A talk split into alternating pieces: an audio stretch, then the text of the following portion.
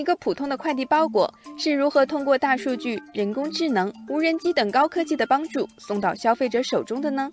答案就在昨天的二零一八中国快递行业国际发展大会上。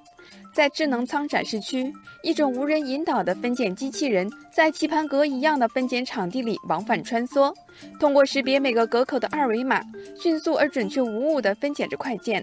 这种机器人分拣效率超过五倍人工，还具备自动避障、智能排队、自行充电等许多功能。网友风起清平说：“这种看起来像扫地机的机器人，曾在平昌冬奥会北京八分钟里出现过，着实令人惊艳。”它将传统的人到货分拣方式变成了货到人的自动化模式。网友看今朝说，现在物流配送货物的仓库一般都比较巨大，寄存的货物也是巨量的。这样的情况下，人类的工作能力与效率在机器面前显得无足轻重，而采用机器人工作，相当于节省了巨大的人力成本。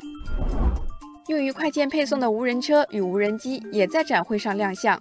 无人车可以根据目的地进行自主路径规划，还可以和小区电梯后台对接，自动乘坐电梯，实现门到门无人智能配送。客户只需要扫描二维码就可以完成寄件和取件。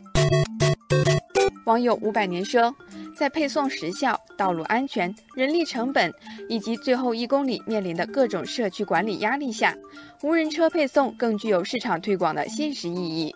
网友朝花夕拾说：“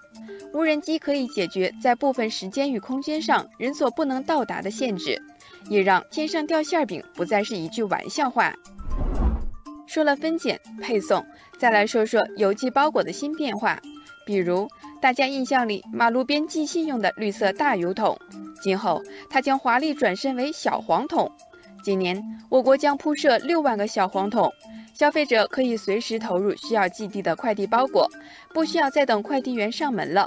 晚上也可以寄快件，满足随时寄的需求，真正实现二十四小时寄件服务。不少网友说，对于解决快递最后一公里痛点来说，这些创新可真值得期待。